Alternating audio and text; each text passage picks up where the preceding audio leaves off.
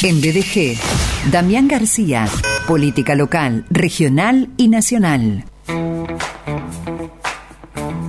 Él es abogado, es mediador, presidente de Instituto de Derecho Electoral de Colegio de Abogados de Rosario, presidente de Sinergia Ciudadana, Centro de Estudios de Políticas Públicas, sinergiaciudadana.org. Hablamos la semana anterior aquí en estudios, como casi siempre, sobre Rosario puesta en el foco de la política nacional y hoy eh, la charla continúa respecto de elecciones 2023, un año cuando votaremos cuatro o cinco veces y la danza de nombres propios. Doctor García, bienvenido. ¿Qué tal, Sergio? ¿Cómo estás? Un gran saludo para vos y para toda la audiencia. Una pregunta que le estoy haciendo a algunas personas. ¿Vos sabés cuándo va a bajar la temperatura?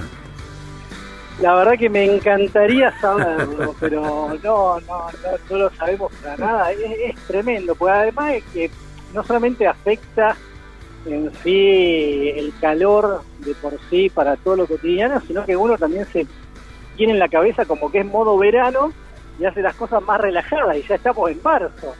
Eh, así que uno por el, por el calor se piensa que está en enero, pero en realidad es increíble que ya estamos a mediados de marzo. Eh, agredimos el medio ambiente y aquí están los resultados, ¿no? No nosotros puntualmente, pero digo, también somos parte de este hecho internacional eh, a través del cual empresas, gobiernos, eh, no tienen responsabilidad en, en, términos del cuidado del medio ambiente. Seguro, seguro. Y ayer justamente estábamos hablando con, con mi familia de si es el mismo calor que teníamos hace 30 años y definitivamente eh, el calentamiento global está haciendo estragos porque es, es otra temperatura, lo que se sintió este fin de semana, eh, los cortes de luz que también hubo, yo por ejemplo fui víctima todo el sábado de un corte de luz y es terrible estar con este clima sin, sin luz, es tremendo. Eh, y creo que es lo que decís vos, son las consecuencias de la gran forestación, las consecuencias del calentamiento, global se están haciendo sentir con fuerza. Eh, donde tampoco falta la temperatura y la térmica es realmente alta, es en la conformación de las listas, eh, confirmación de precandidatos con miras a las primarias abiertas, simultáneas y obligatorias en este 2023. Y nos hablas, Damián querido, acerca de la danza de nombres propios. Seguro, seguro, porque a medida que va pasando el tiempo ya, como diría Ricardo Arjona, se va aclarando el panorama. Un poco más allá de que todavía falta bastante tiempo como para formalizar las candidaturas, eh, tanto en la provincia como en la nación. Pero vamos primero que nada a lo que nos compete en cuanto a orden cronológico, que lo, lo que primero se vota, como habíamos dicho anteriormente en las columnas pasadas, que lo que primero se vota es acá a nivel provincial. ¿sí? Bueno, a nivel provincial ya estarán viendo, muchos están viendo que están apareciendo algunos carteles, especialmente de el lado del oficialismo, si se quiere, provincial, donde, por ejemplo, lo podemos ver a Leandro Busato, que es un joven santafesino, va joven, de cuarenta y pico, ¿no? Eh, santafesino que es de la, de la corriente de Agustín Rossi y que probablemente quiera ir para competir por la gobernación. Otro candidato que estamos viendo que ya se proclamó todo esto, me refiero al espectro peronista, ¿no? Cuando digo el oficialismo, me refiero al oficialismo que es el peronismo. Por otro lado, también lo vemos carteles de Rolly Santa Croce, que es el intendente de Funes, que también manifestó eh, sus intenciones de ser candidato a gobernador.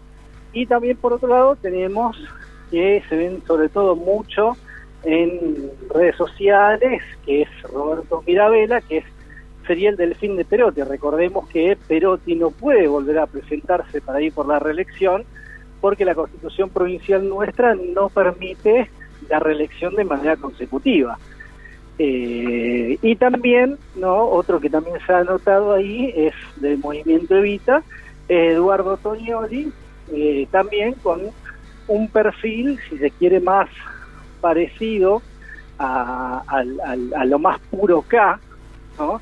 y no tanto con un perfil peronista como puede ser eh, Roberto Mirabella. De hecho, los carteles que está poniendo Roberto Mirabella es defender a Santa Fe. O sea, es, fíjate cómo son las cosas, Sergio, que un oficialista que es supuestamente del mismo color político que eh, el oficialismo nacional hace campaña con defender a Santa Fe del gobierno nacional. Fíjate mm. cómo se está ya alejando un poco, está separando las aguas como para no correr la suerte no de quedar pegado con, con la suerte del gobierno nacional. Mm. Sí, tiene, hay, hay precandidatos que tienen eh, mucho capital para invertir publicidad en medios nacionales que no son exactamente eh, económicos, sino que son eh, de muy alta tarifa. Seguro, seguro. Nosotros siempre decimos que eh, en todas las elecciones va variando quienes ganan, excepto los que ganan siempre, que son los publicistas, algunos medios de comunicación, lo de los carteles. Bueno, esos son los más interesados en que las elecciones tengan que ser cada dos años, ¿no? Eh, que también es algo realmente siempre, y por lo menos de mi parte siempre dije que habría que revisar este hecho de que haya elecciones cada dos años.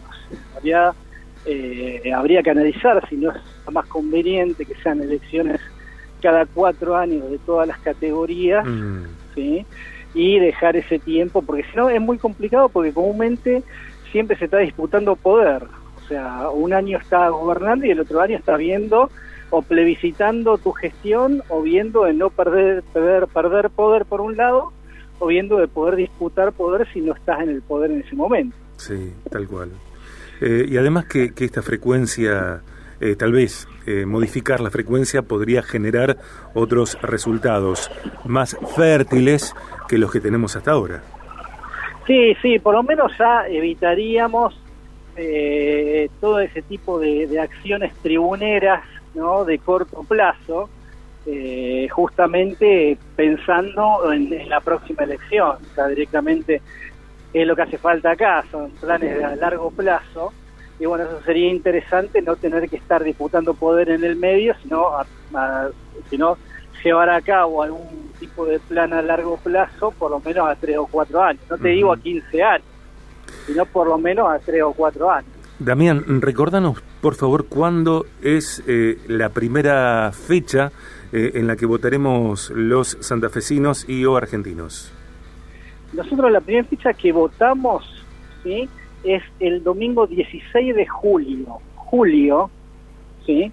que son las pasos provinciales. En esas pasos provinciales se van a disputar gobernador, intendente, diputados provinciales y senadores departamentales, ¿no? Por lo menos la gente de Rosario. Después, en otros lugares donde no, hay intendencias, sino que presidentes comunales, también se disputan presidencias comunales. ¿sí? Okay. Ese, el 16 de julio, como, como ustedes saben, son las pasos, son las primarias abiertas, simultáneas, obligatorias. A partir de ahí se van a definir quiénes, o sea, todo lo que se postula antes son precandidatos. Después de las pasos, una vez que se oficializan los resultados, esos precandidatos pasan a ser candidatos que van a disputar, eh, por ejemplo, quién va a ser el gobernador de la provincia, quién va a ser el intendente de Rosario, los diputados provinciales, senadores departamentales, en fecha 10 de septiembre. ¿sí? 10 de septiembre es la, fe, la otra fecha en la cual eh, se va a definir finalmente quién es el gobernador, gobernadora, intendente, intendenta de eh, la ciudad de Rosario y de la provincia de Santa Fe. Hace algunos días se conoció la condena a Cristina Fernández de Kirchner en la causa Vialidad, eh, seis años y la inhabilitación para ocupar eh, cargos públicos, que no tiene sentencia firme, al menos todavía, veremos si la tiene en algún momento, y a posteriori de eso se desarrolló en Avellaneda el plenario en una suerte de operativo clamor, así lo entienden algunos, eh, con bueno los discursos de Axel Kichilov, de Máximo Kirchner. Eh, ¿Qué pensás que va a suceder con eh, la candidatura o no de Cristina Fernández de Kirchner? Sí, yo no lo daría, no la daría como caída el tema de la candidatura de ella. Lo que hay que ver, y eso sí, es algo con que lo tiene que analizar ella directamente para qué se va a postular. Yo, si tuviera que hacer algún tipo de apuesta, creo que a algo se va a postular justamente por eso le estaba diciendo que esta condena no está firme, por lo cual no existe tal proscripción como se quiere hacer ver. Ahora, que se postula presidenta es otra cosa. O sea, eso me parece que es otra cuestión que a lo mejor ella misma no ve que no están dadas las condiciones para arriesgar el capital político que sabemos que lo tiene y lo sigue teniendo y lo seguirá teniendo eh, con una candidatura a presidenta eh, o a, presidente en un contexto absolutamente eh, desfavorable. Mm. por lo cual por lo cual ya se está especulando de que puede llegar a ser candidata a senadora por la provincia de Buenos Aires a senadora nacional por la provincia de Buenos Aires y de ese modo ayudar a traccionar al único o mejor delfín que tiene eh, a nivel nacional, que es Axel Kicillof. Mm. Eh, ¿Y una potencial candidatura a gobernadora eh, para Santa Cruz? Aunque tenga domicilio en Ciudad Autónoma de Buenos Aires.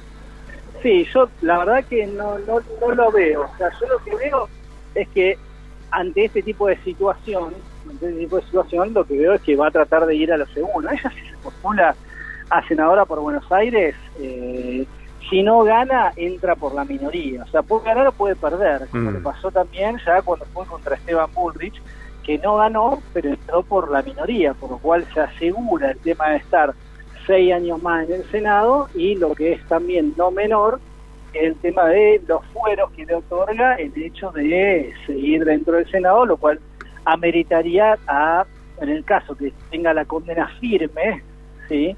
En el caso de condena firme, ameritaría a tener que atravesar un proceso de juicio político para que pueda finalmente, en el caso que así se dé, ser condenada.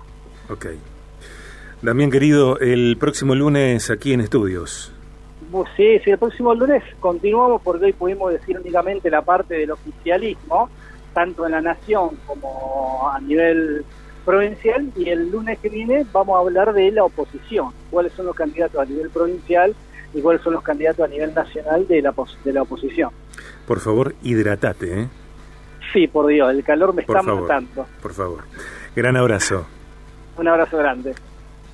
En BDG, Damián García, política local, regional y nacional.